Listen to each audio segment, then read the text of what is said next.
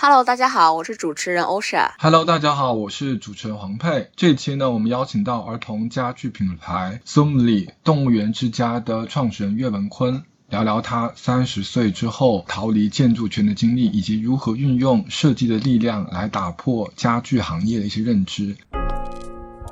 用创意拓展边界，用行动改变未来。欢迎收听《这就是创新》。每期我们都会邀请一位嘉宾来讲述创新背后的故事。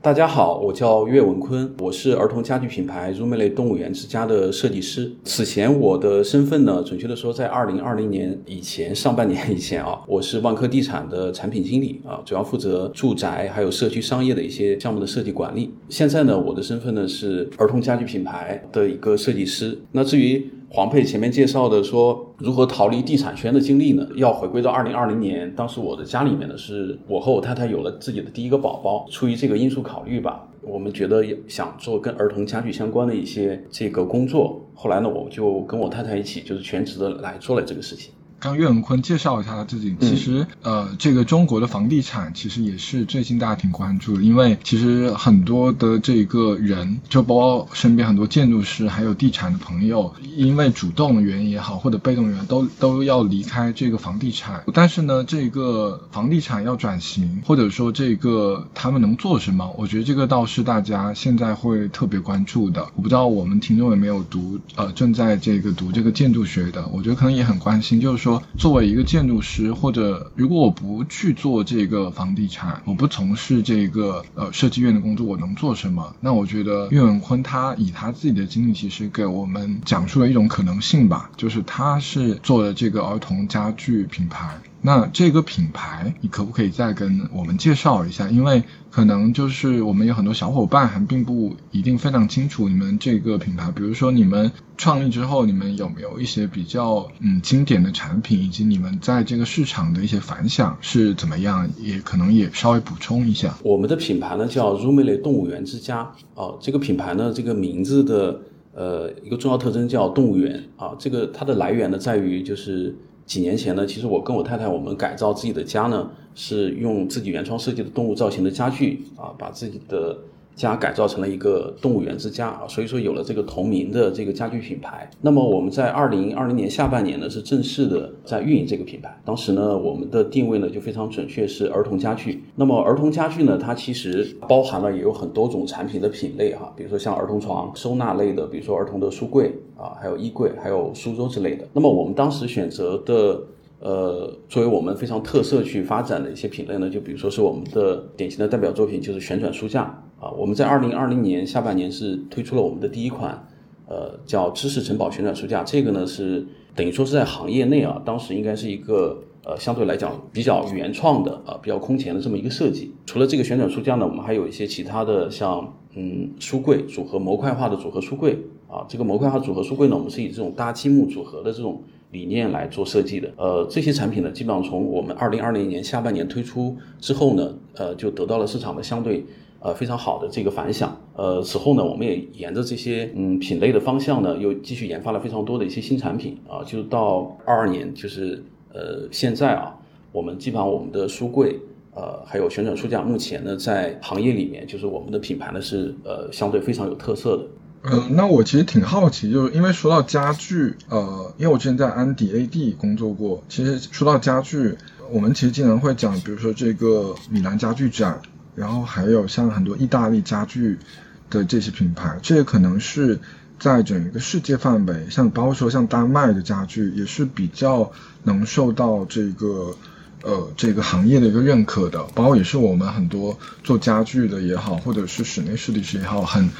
很经常会去学习和借鉴的一些这个品牌。那我们自己在去做这个品牌的时候，其实刚刚你说，其实是从你自己的一个你们自己的这个小家开始去做的是吧？对的。是的，一开始认识也是因为你当时改造了家，然后我们也去把家的有一些这个这个故事，然后讲给从设计的角度去讲给很多设计师听。其实你们当时做的那一个原因是因为你妻子本身是很喜欢动物，那你们本身就是说你们很喜欢看去动物园吗？还是说你们是很喜欢看看一些动漫？是跟这个有关吗？对的，因为当时当时我们改造自己家的时候呢，呃，都是二十几岁嘛。当然，我刚才没有介绍啊，我太太她也是建筑师。那么呢，她本身就是一个小女生的话呢，她是非常喜欢那些小动物啊，呃，比如说多肉植物啊，这些就是比较萌萌哒的东西。啊，所以说呢，本身做这些事情的缘起在于我我跟我太太本身应该都是比较有童心的人，所以说才会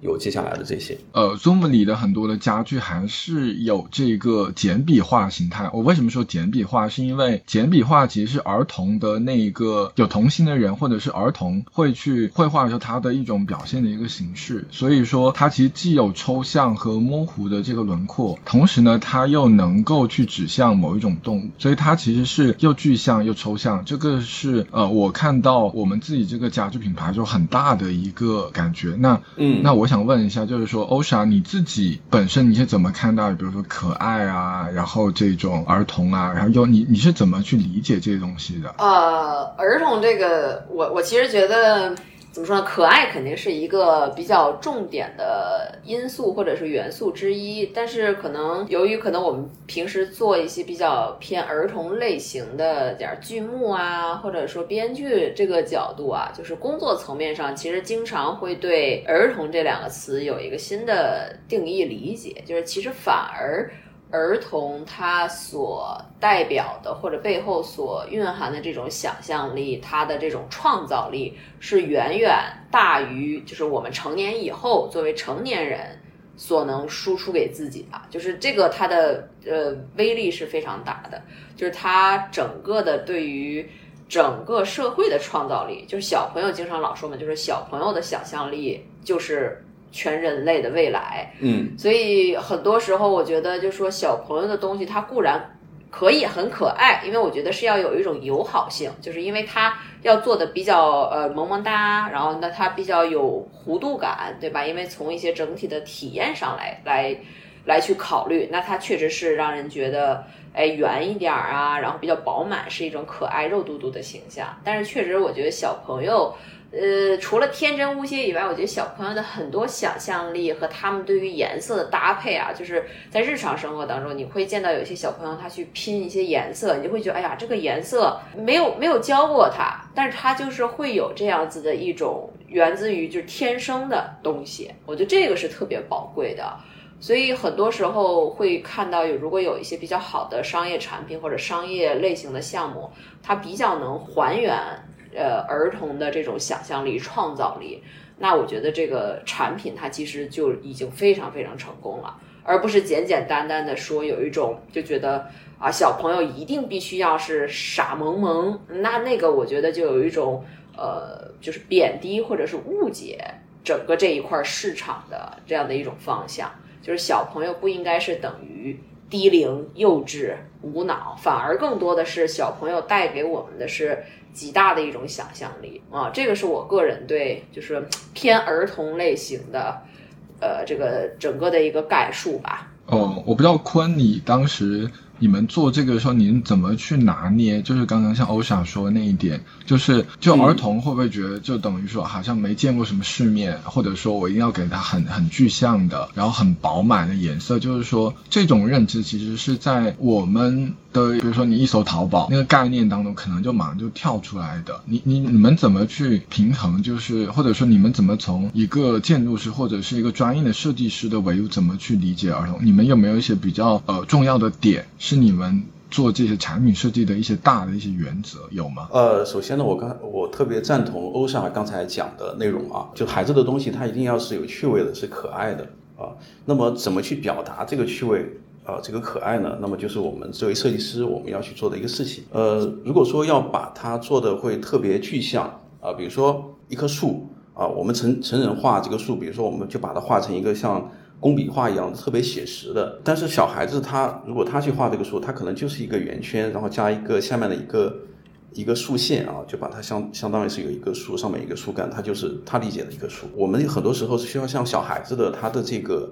呃他的站在他的角度去思考问题，然后向他的想象力去学习。所以说我我我们的理解是做的设计，它一定是一个相对比较抽象的啊，就这个趣味啊，这个可爱的表达，它一定是相对来讲是一个比较简练的、比较抽象的一个表达的一个形式。同时呢，刚才那个欧莎其实还提到一个色彩。那么，呃，就是 Rumile 动物园之家，我们的品牌的设计的这些产品呢，其实我们并不并不一定会有非常多那种艳丽的色彩，相反的，我们都是用相对比较克制哈，我们会用这个实木本来的这些颜色，比如说实木可能，呃，会分为，比如说黑胡桃，那它那么它是黑色深色的相对，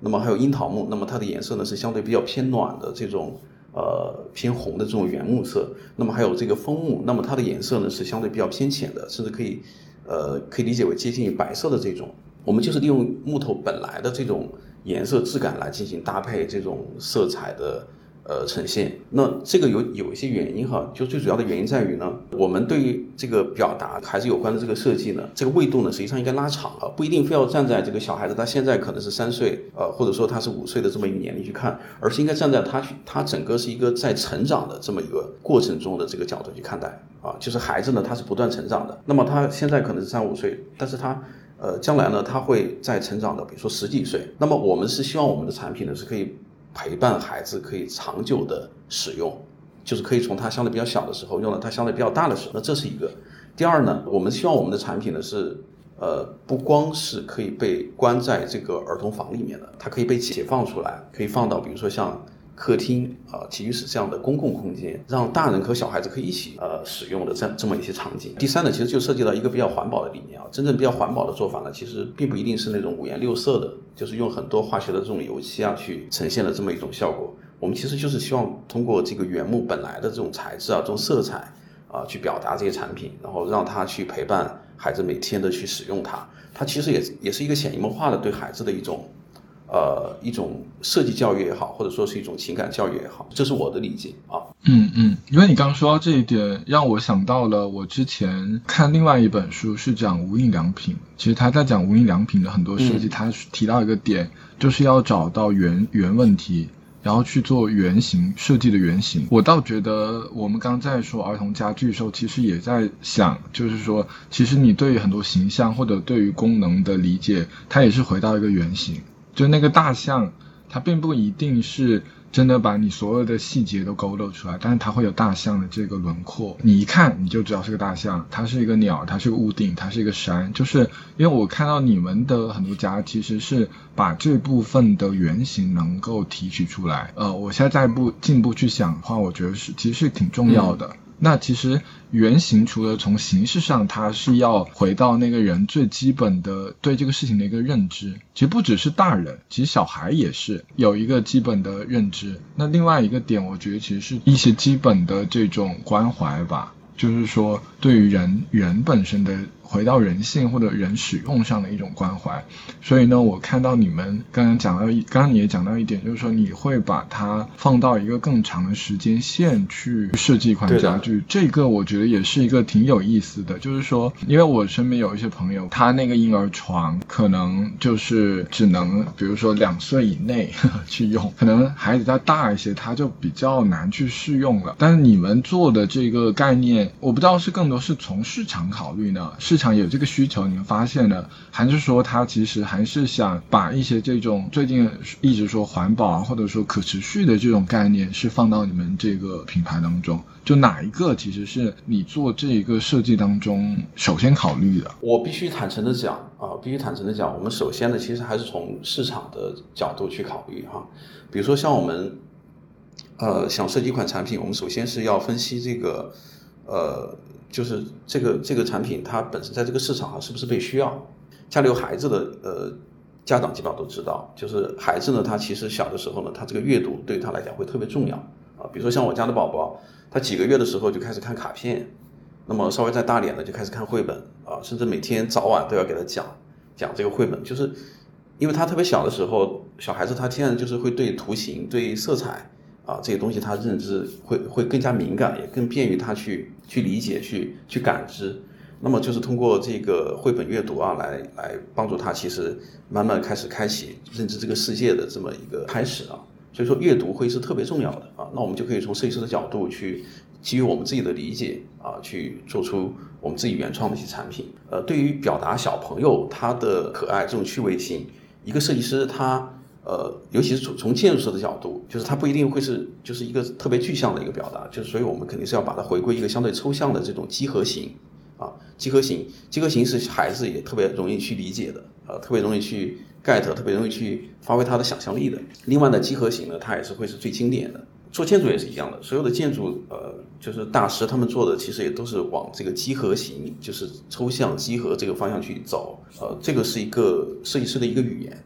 啊，所以说我们就是非常注重这个。另外一个呢，就是。你刚讲到这个环保的这个理念，因为我想说的这个不只是说我们这个是一个什么很环保的这个材料啊，这些东西，其实不断的能够给小朋友营造一种就是他对于这个自然还有这个人文的他这种关联啊，这种想象力啊，这个是其实我们想传达的这种就是自然环保的这种理念，因为必须要让他就从小能够接触到这些啊，感受到这些啊，因为对于现在的这种当代的小朋友来讲，其实呃小孩子嘛，他跟这种自然的接触充分的这种感知啊，这种呃相对来讲只是。比较欠缺的啊，那我们就希望通过呃从建筑师角度来设计出来这些就是自然主义题材啊，这种建筑建筑这种题材的这种呃儿童用的这种家具，能够让他让小孩子可以在家里面每天都可以感受到这些这些这些东西啊，那么这个是我我理解的这个自然环保的这个理念。那我觉得我们可以再聊一聊儿童跟城市的这个关系，因为我为啥说到这个呢？是因为我觉得其实家它其实只是一个维度，就是说其实儿童生活在这个城市里面嘛，公共空间，然后学校，其实这些他们对儿童的关照，我觉得也是非常重要的。其实我在过去服务的这个客户里边，呃，我就看过他们的有些研究，就是说他们比如说儿童，我们这个概念。他也会做细分，比如说比较低龄的儿童，比如说可能三五岁，那他的很多的这个游乐场设施其实是一些攀爬、触摸啊，就是偏身体感知的探索，它并不需要那么强的这种呃游乐性，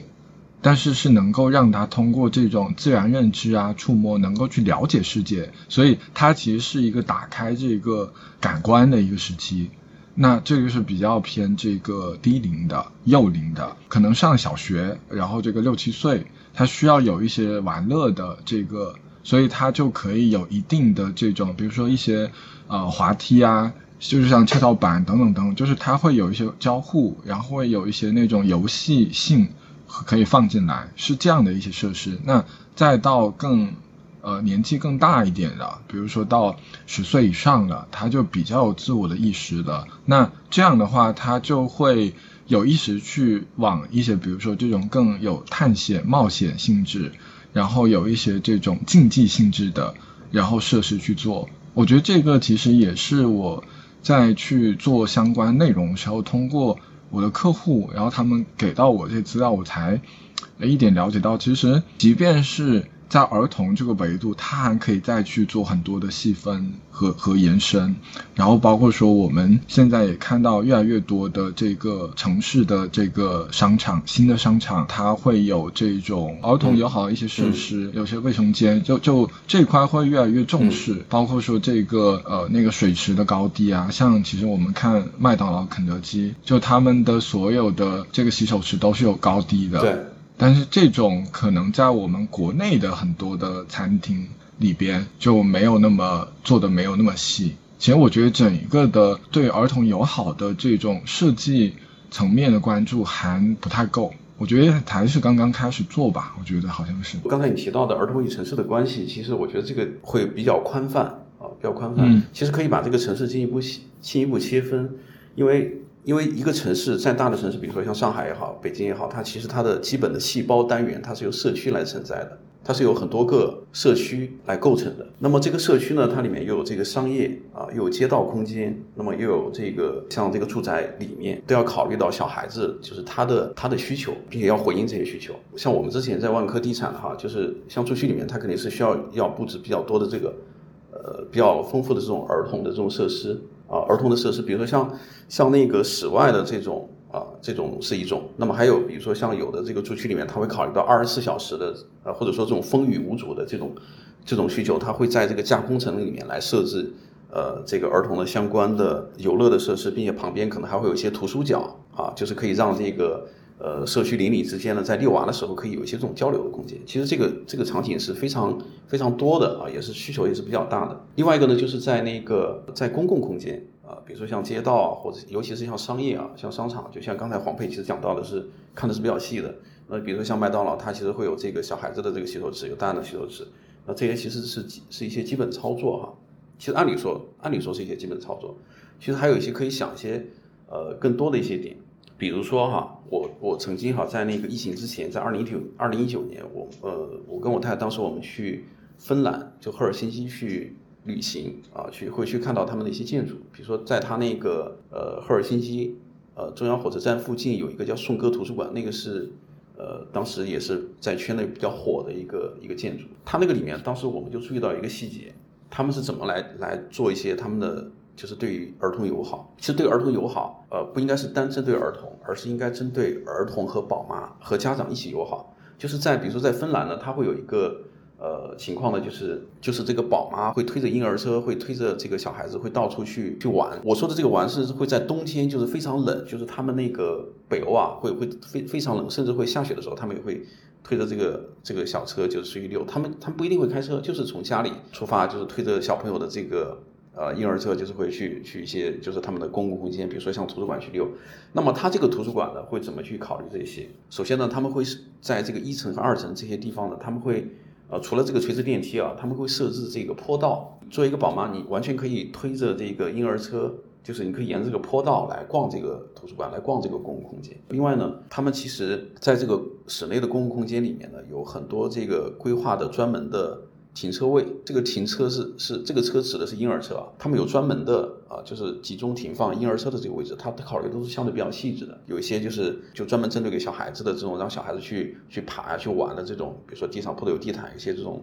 呃软沙发、软体的这种家具的这种空间，让小孩子可以在这边玩，然后大人可以陪他一起。啊，可以，比如说拿点书在这边看，哦，就这些呢，是是，我觉得都是可以从方方面面去考虑的事情。嗯，我我也想问一下欧莎，就你们过去，无论是说你在纽约的经历也好，或者说你们自己呃回国之后做一些项目，有没有一些是跟亲子或者是跟儿童有关的一些项目？有吗？项目肯定是有，但是确实你要说真把孩子特别。就是关注于孩子的这样的一个视角啊，就是我觉得还是挺少的。就虽然说现在有很多儿童剧啊，或者是音乐剧啊，主体都是以这个小朋友或者青少年为主导啊，就面向青少年。但是其实，呃我个人觉得，就这种项目做下来以后吧，它并没有说像刚才咱们分享的，说很多欧洲或者说海外。对于整个城市和青少年、城市和低龄孩子这样子那种友好程度，确实还没有达到。就是因为可能大家不会过分的去考虑很多从小朋友的角度，就是说啊，这个小朋友他到底喜欢什么样子的？就这些这些设施他需不需要？我觉得这是很很现实一点。就是你看，其实我刚才听分享啊，就是说你看。国内很多一些呃商场，对吧？经常也会说，哎，我们有这种亲子的考虑，我们有很多这样的设施的设定。但是你还是会看见，当啊家里的姥姥姥爷或者说阿姨带孩子的时候，他经常还是会出现啊四五岁的小男孩会跑到女士洗手间这种东西，你还是会经常见到的。所以其实很多时候，我觉得就是国内。不管是商业设施环境啊，还是说这种，就说针对小朋友打造的这种文化环境或者文化产品、体验产品，它只是有一个形似，但是它里面的内核还是很欠缺的。就包括你有的时候会带小朋友去看很多展览，对吧？像之前咱们也是去看了那个上博的一些展览，确实很多小朋友也会去看。啊，家长也会带着小孩去看，我觉得这个场景非常好啊，是一个我觉得社会环境大家非常希望看到的一种画面感啊，美美与共，和和美美。但是你会发现一点，就是没有适合小朋友看的东西，啊，可能会觉得说小朋友适合的是什么呢？反而是像日本的一些多媒体团队他们带过来的这种偏商业类型的多媒体展览。但是其实，其实我觉得很多家长他没有意识到一点，就是你在一个很暗的环境当中，过多的让小朋友在发育的眼睛当中去看到很多以投影、多媒体为主的这种内容和体验，它其实。从这个成长和生理的这个健康角度，它其实不是利于小朋友的。就是像很多现在沉浸式的演出，对吧？虽然有的时候我们也是打造这样子的类型产品，但是它很多时候对小朋友还是没有那么友好，对吧？你你不可能说。就是作为家长，他希望小朋友一天到晚都抱个抱着一个 pad 在看动画片儿，在玩手机。虽然现在很多家长他大部分时间都是随便甩给朋友小朋友一个 pad，让小朋友去玩，对吧？但是这东西其实我觉得，哪怕是形似我们给他做出来了啊，按照欧洲的一些前沿的儿童产业的这个方向，我们打造出来了。但是它内核就包括上到姥姥姥爷，到父母，再到整个大的环境，就是这个环境上面还不是一个特别呃儿童友好。或者说一视同仁的这样的一个状态，其实又回到咱们刚才说的，就是现在很多在设计产品的时候，大家只是觉得儿童他是一个可以被资本或者被大的市场引起关注的一个很营销类型的标签的词，但是真正的去考虑到小朋友他到底需要什么，他真的把小朋友也当成一个一等一的人的视角来去对待的这种产品或者这种开发。其实还是有待去探索的，就这个是我观察下来的，就是现在至少我觉得在一二线城市吧是比较明显的一点。嗯，刚才那个厕所的那个，的确这个角度看的是比较是比较准的哈。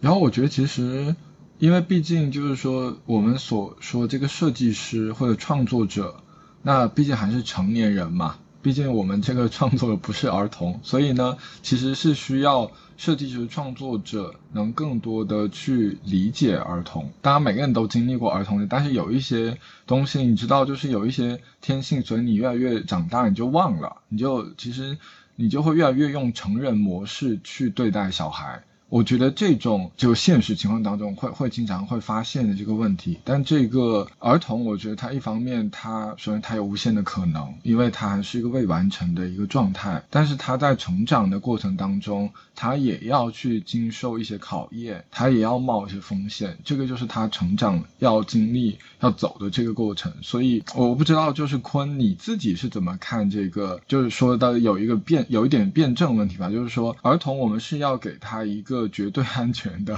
被保护起来的状态呢？还是说在设计当中其实是把有一些可能性，把有一些需要探索的这种机会，就是放到你们产品当中，你们你们会去做这种设定吗？我觉得你刚刚问的这个问题很好哈。对于一个儿童产品而言啊，首先毫无疑问应该保证安全性。如果把这个概念放大到一个涉及到让孩子的对他有教育的这个角度维度去考虑的话呢，那实际上是。我觉得不一定要，就是抛开这个产品而言啊，觉得可以把它这个讲到，就是小孩子，呃，就是培养他的一个理念，叫蒙氏理念，呃，蒙特梭利理念，就是他呢，其实就是就是让孩子他去自主的能够去感知这些真实的。啊，这些这些这个世界啊，甚至可能会有一些危险性的东西，他其实是会会让他去接触的。他的理念其实就是，比如说这个像一个蒙氏理念的一个幼儿园的话呢，它这个里面就比如教室里用的花儿，它可能就是都是真花，它不会用假花。然后呢，可能会给他一些让他打碎玻璃的机会，但这个肯定会在这个老师的这个看护情况下，会让他知道这个东西是会被打碎的，会让他适度的接触到一些这个危险性的东西啊。但前提还是要保护好他这个。它的安全回再回到我们这个产品上来讲的话，产品它毫无疑问，首先还是要保证安全性。保证安全性的这个前提下，就没有让孩子去自由的去发挥、去拓展的这个空间了，那肯定也不是哈。那就是让他能够第一个呢，能够让他去摸到、感知到真实的呃这个材质啊，比如说像像家具，我们作为这个采用实木的这种儿童家具产品而言的话呢，我们的实木是呃一般的我们不我们是不做这个就是很厚的这个油漆，就是把这个木头的。肌理啊，或者说给它给它掩盖掉啊，比如说做一些五颜六色的颜色色彩，把这个木头本身的很好看的花纹给它盖住，不会啊，我们就是会把这个木材它天然的这种本来的这种材质、这种质感、这种花纹全部给它展现出来。那么孩子他其实就是可以感知到它在他使用的过程中，它是可以感知到这个就是本身的真实的自然的这个材料的。第二呢，我们也会希望能够呃给孩子能够有一些互动的环节，比如说像一个书架，那常规的可能就是一个书柜，呃，孩子从这个书里书柜这个里面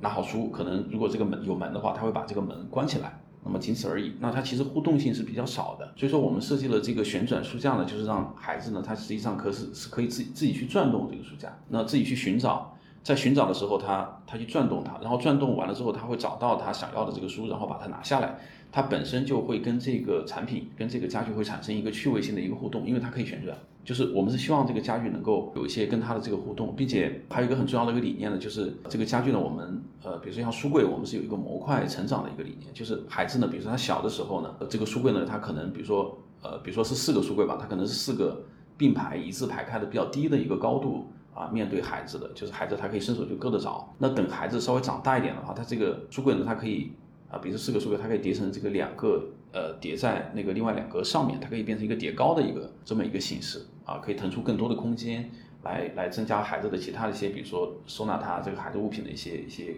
呃家具的功能，就是它会有一些这个跟孩子的这种这种呼应，这是我们的一个理解。因为我记得你们有有一款产品是可以做，比如床可以把它变成高低铺嘛。嗯，是。那那比如说你们做这样的设计的时候，会不会有家长会咨询说，那我我小孩他会不会考虑什么安全的这个问题？就是说他就觉得都要不要爬，他觉得爬上爬下不安全，他会家长会有这种担心吗？会有人提这种疑问吗？会的，肯定会有这种担心。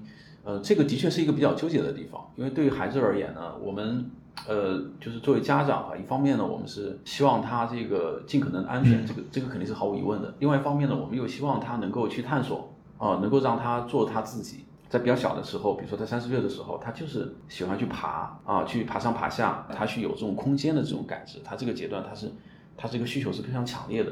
那这个时候呢，那你不能就是把他就是摁在这个摁在一个非常安全的，比如说用用一个怎么说呢，用一个保护罩把它给罩起来。啊，就不让他四处去探索，这肯定也是不对的。所以说，大部分家长呢，他实际上是可以理解这个啊，理解这个，就是让他，比如说可以，呃，比如说是一个书床啊，让他去，呃，让孩子自己自主的去完成这个爬上爬下这种动作。那孩子他自己去爬到一个比较高的一个地方，相对高的一个地方，然后在一个相对比较他专属的空间里面，他会会很有成就感。呃，但是这个一切的前提呢，都是，呃，我们都肯定还是首先。就是保证安全，因为即便是有一些像你说的这个树屋床啊，这种半高床相对比较高的这种，或者说像，呃，近几年比较流行的攀爬架也好，它的高度呢，它其实都是相对来讲经过控制的，它并不会说孩子这个，呃，万一掉下来，它会比如说会会会是一个非常严重的一个后果啊，一般是不会这样。包括还有一些这个，呃，本身国家的规范呢，它对一些安全性都有一些事先的一些一些限制啊，比如说像这个护栏的高度啊。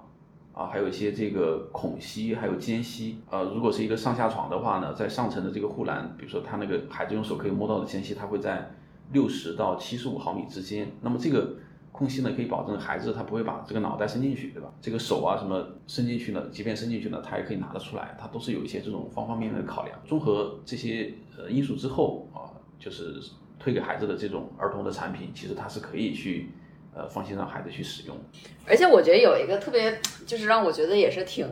挺矛盾的点，就是很多家长就是因为就像像我其实家里养宠物一样啊，就我经常我我觉得大家经常会有这样的共通点，就经常会担心它根本不可能发生的事情，或者就有的时候用一些比较比较就是流行话会说，就说当你啊已经想了一百种啊可能的。解决方法，它永远是在第一百零一个上面给你出问题，你就是想不到。我觉得这个其实有的时候，像像我经常也会跟，当当然了，这个我能理解这个心情啊，因为我有时候对我家狗也是属于就是，哎呀，这还是会特别的。人家说你没必要担心啊，可能就是人家不想理你，但我就会觉得，哎呀，是不是呃哪儿夹到了，或者哪儿哪儿不舒服了？但是有的时候我觉得，就是再说回来，我觉得很多时候反而真的是。家长应该学会放松，就你不要过分的紧张，你的紧张其实是容易给孩子或者是这个家里的小小小小宠物嘛，就是也算是孩子嘛，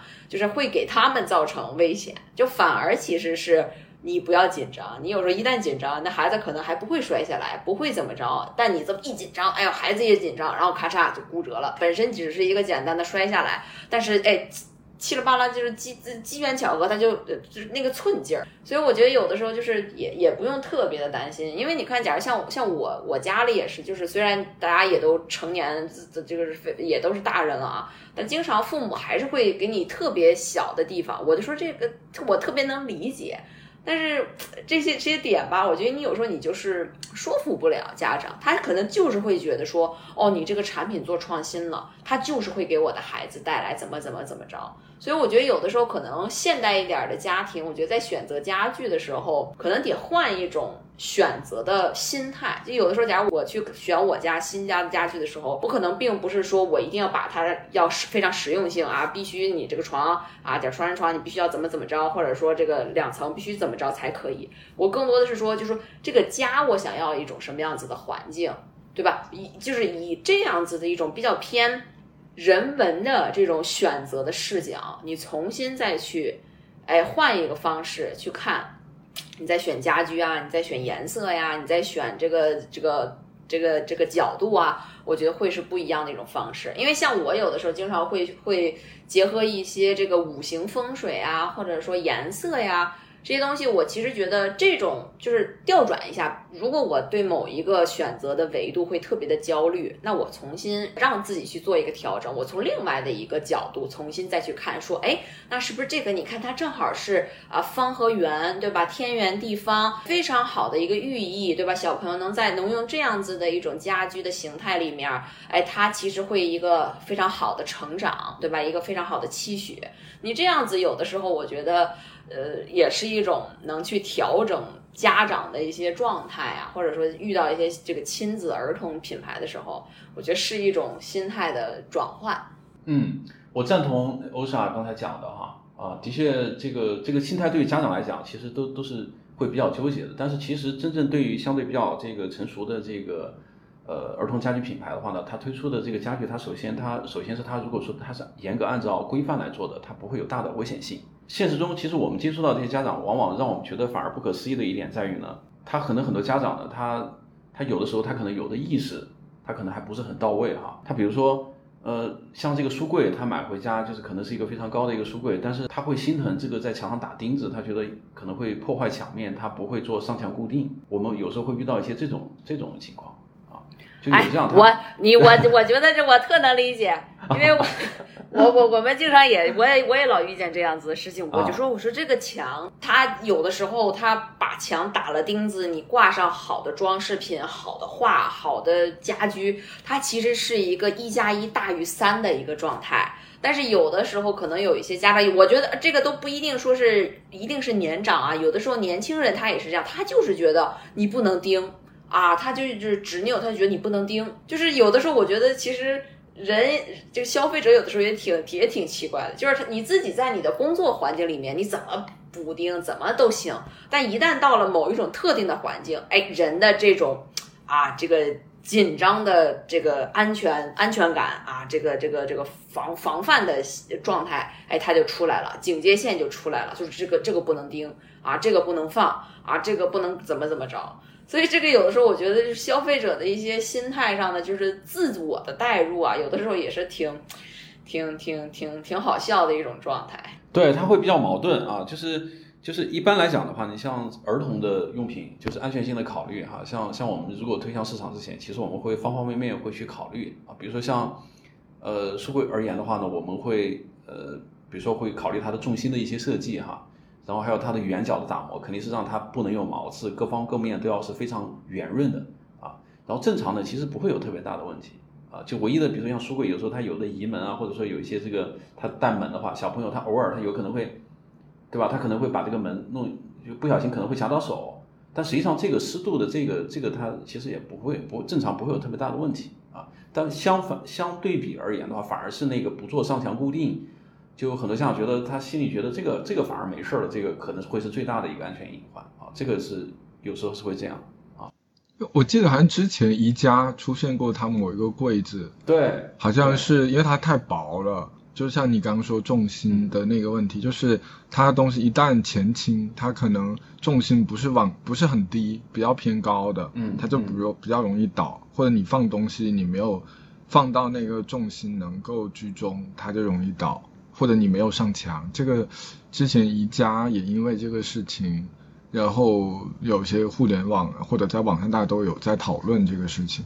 对它这个实际上啊，核心还是没有做上墙固定导致的。就是宜家那个它是这个斗柜嘛，它这个产品类型就是抽屉，对吧？就是一个个抽屉拉出来。如果你是把抽屉，比如说最上面一个抽屉拉出来，拉到这个最外，它本身就是一个重心，它会有一个失稳的状态。就是你把这个所有的抽屉拉出来，基本上你所有的斗柜全部拉到最外面啊，里面放满东西，它肯定会倒的啊。如果你不做上墙固定的话，何况啊，就宜家那个出事情的这个场景，它是在这个小孩子还在攀爬，对吧？去扒拉呀什么这个抽屉这个去导致的，这个肯定会的。所以说一定要就是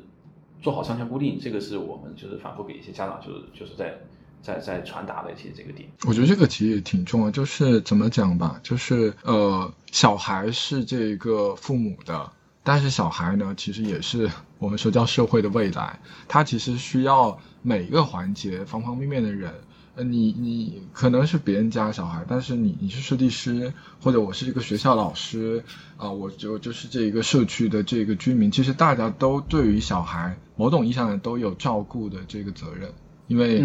这个就是一个整个社会的价值观嘛，所以我觉得儿童友好这个概念其实不只是说家长要特别在意小孩，而是说整个社会大家能够从意识，首先从意识层面上吧，把小孩当成一个正常的人来看，就小孩并不是某一种特殊的人，他只是一个人在不同阶段他会经历的，因为任何人都会有这个生老病死，也就都会有这种。呃，看着好像很脆弱，你是病人，有无障碍的设置，然后老年人有专门针对老年就都会有。我觉得这个其实就是，呃，你你刚刚说，就整个社会的这个意识，大先先能够真正的去有新的这种更新。那另外一个，我觉得其实是，嗯，我们是生活在一个完整的一个社会各个层面，所以其实也需要很多精细化的设计。然后我觉得就是刚你说到材料，包括你的一些功能、一些理念，然后我觉得等等等，我觉得都是一个，呃，我我相信整个社会有这个意识了，然后在设计上、在产品上，然后像欧小说，在有一些，比如说这种文化的活动、展览。然后这种表演，如果能够有更多的尝试和这种，我觉得其实整一个的社会对儿童创造条件当然是越来越好。我这个是我其实也会看到的，就是从意识上大家肯定是那个，但是就是这个意识的这个尺度，或者说自己对儿童的保护和关注，就像你们刚刚说，它其实又是一个很很辩证的问题，它是有一定的矛盾性在里边的。就是，呃，可左可右，然后那一个度的拿捏，其实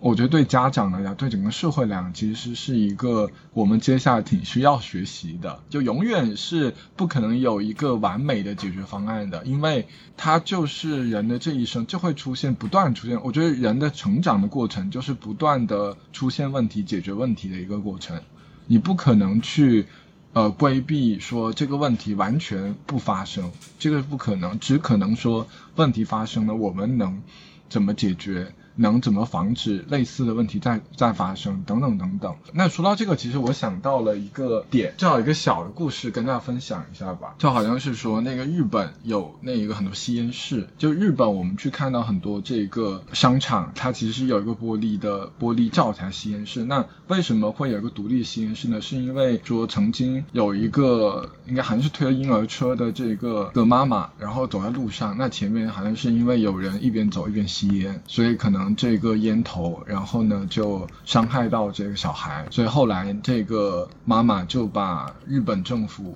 告了。那后来日本政府就好像修改了一些相关的法令，然后就不允许，就是说一边走一边吸烟，就只能说你定点吸烟。所以日本是会有很多定点的吸烟位，有些公园有定点啊，这个区你只能在这个区域吸烟，你在商场只能在那个。那这个也是一个。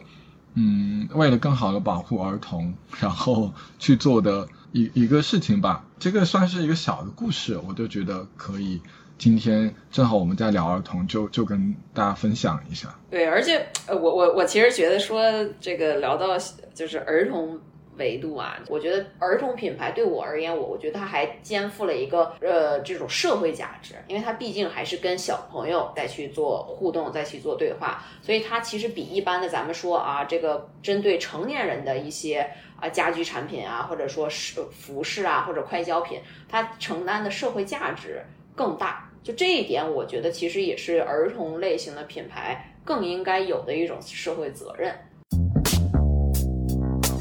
要不我们进到最后一个环节吧？我觉得就是说，呃，想让大家都推荐，比如说最近在学习的一些书或者看的一些看的一些东西，我觉得可以，这是我们这个播客节目的一个固定的环节，我觉得可以大家聊一聊。要不我先讲，然后你们你们可以想一想。我觉得欧傻，要不你第二个讲。好，然后我想推荐一本书，是正好我手边，叫《无印良品生活研究所》。那我一开始觉得这本书是一个给设计师看的，因为最早我是，呃，为了去给客户写文案，然后去读了这本书。但是我现在再重新去看的时候，我发现它其实用了很多呃图像简笔画的方式，去把一些基本的对于生活问题的研究去进行了重新的拆解。然后我倒觉得说这本书是可以小孩和家长一块读的，就是说。他比如他会讲家的收纳是要怎么去收，然后这一个阴晴圆缺怎么看月亮，怎么看月亮跟植物生长的关系，他都会讲到呃这个阳台怎么种菜，怎么种花等等等等，就是我会觉得他有大量的图表信息，然后从人的视角，从不同职业的人的视角去对一个事情会有不同的观点，我觉得这个。反而会觉得这本书其实也蛮适合，呃，家长和小孩一块去看的。通过这本书，可以更好的去了解这个世界，了解我们居家的空间是怎么样的。哦，那我就推荐这本书。那欧莎，要不你说一说你的想法？我我倒没有什么推荐的书，但是我确实是觉得，就是尤其是北京、上海最近这一年吧，我感觉有很多城市。呃，漫游引发出来的这种比较有针对性的带科带带教育啊，带科这个这个研学的这种性质的这种城市漫游团，我觉得是特别好的。因为我最近正好去了呃几个几个团吧，就是一个假如说在北京的一些假如中轴线的古迹呀，然后文化遗产呀。或者说，可能他们在讲，假如举个例子啊，我正好在讲雍和宫的时候，里面的很多佛像啊，或者说我的一些文化的典故，它其实都是可以勾兑到，假如说，哎，我在承德当时这个寺怎么怎么着，我在山西当时的什么什么佛光寺怎么怎么着，所以我觉得这种，呃，就是真正的还原到啊，这个这个这个大不是叫就是不叫自然里面，就是它的遗产。啊，建筑空间里面，你所见即所得，然后一边看一边学啊，然后一边游览，我觉得这样子的形式是我最近吧，最近半年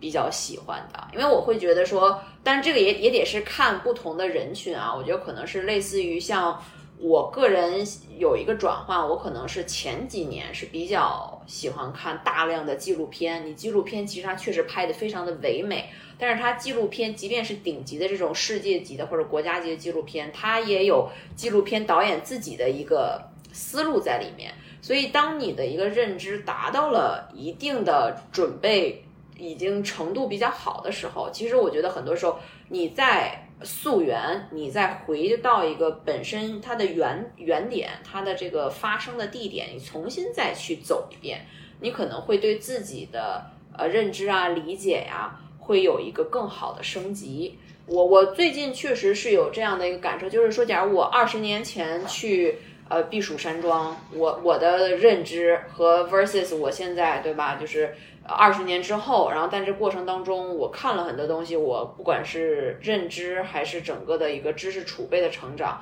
我重新再去看，当然不是那种闲游啊，不是那种所谓的旅游团的旅游，它是带很多研学目的性的去旅游。那我觉得这种是特别好的一种方式。然后你游学完了以后，你再回来，哎，针对性的再去看一部分的书或者说文献报告，那这样子它整个对于每自己的一个认知体系的补充，我觉得是非常好的，因为每一个人的知识架构和体系它是因人而异的，所以这个其实也一直就说，就说不要一味的去看别人都看过的书，别人都上过的课，有的时候要真的是看自己，对吧？就是不要老是觉得别人用了这个东西，我也要用，其实反而那个对你没有用处。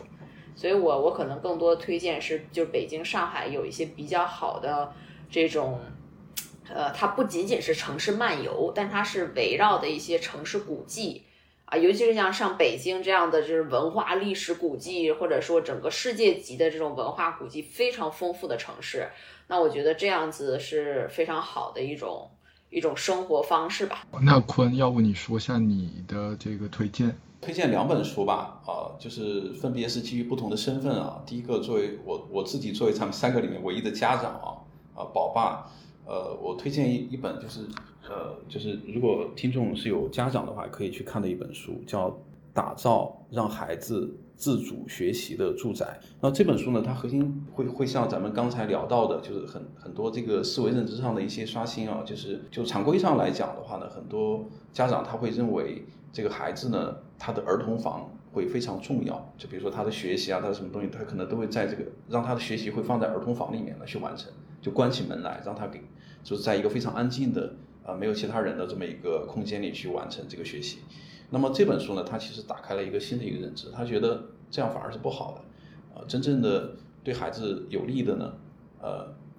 就是他这本书是选了就很多个日本的学霸，就是研究他这个学霸家里面的这个，呃，家里的这个布局，还有家具的这种这种布局，很多这个生活的场景。呃，我的理解可能类似于类似于中国的传统的一些风水的可能相关的一些东西啊，其实就是一些环境心理学了。他得出来的结论呢，就是这个孩子呢，呃，更应该更应该其实是在公共空间，公共空间啊，或者说是就是反正是大人这个孩子，嗯，就是能够相互看得看得见，能够有交流的，对这么一个空间，然后来来进行学习啊，就是他是特别强调。孩子呃，就任何时候离不开跟家人的这种互动啊，这个是非常在孩子的成长整个成长过程中是非常重要的啊，非常重要的一个呃一个东西，千万不要把孩子呃就是给他一个非常安静的儿童房，让他关在那里面啊，所以说所以说这个是这个是一个非常重要的一个认知方面的一个有价值的东西啊，这本书是我是比较推荐的。那么第二本书呢？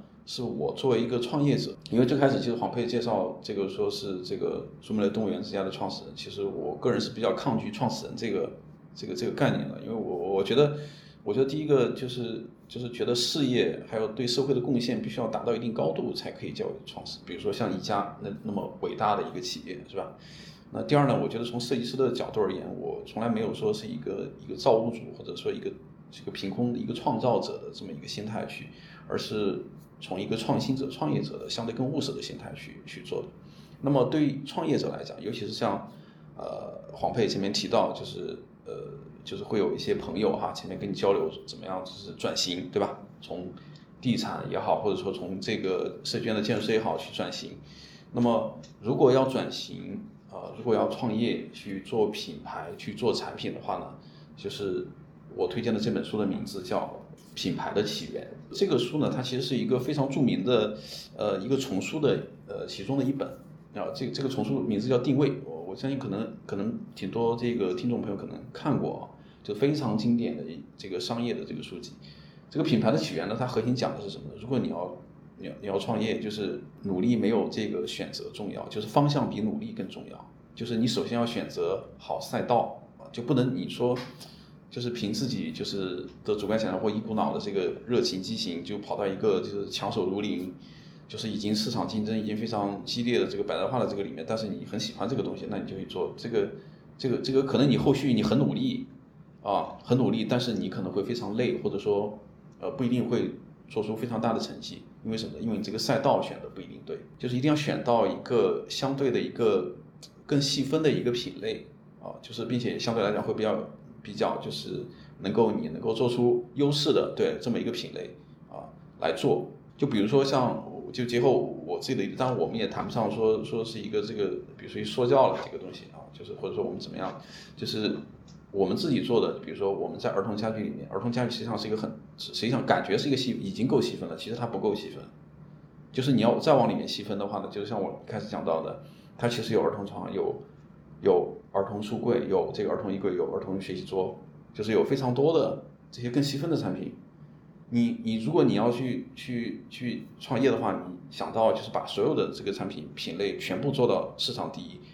呃，我想说这个可能是很难的。就是相反的，其实你可以换一个那个思维呢，就是你可以选择一个相对来讲比较细小的一个品类，细小的品类，但是你前提哈，就经过调研它是有一定市场容量的，就是它是有这个持续增长的一个需求在的。把这个品类能够细分的品类能能够做好啊，利用你自己的优势能够做到这个在这个市场比较比较有特色，能够比较啊比较靠前啊，这个相对来讲你的成功啊，或者说你做出成绩啊，会更加容易的多。啊，就这本书就是就是完全是从一个思维的角度，啊，从一个战略的角度会会教你就是怎么样去，呃，就从方向选择上第一步就不要走错，啊，会是非常有价值的啊，就是这两本书我是想推荐给大家的。好，行，那就今天我们就先聊到这，那我们就最后一块跟我们的听众说再见，拜拜，拜拜，拜拜。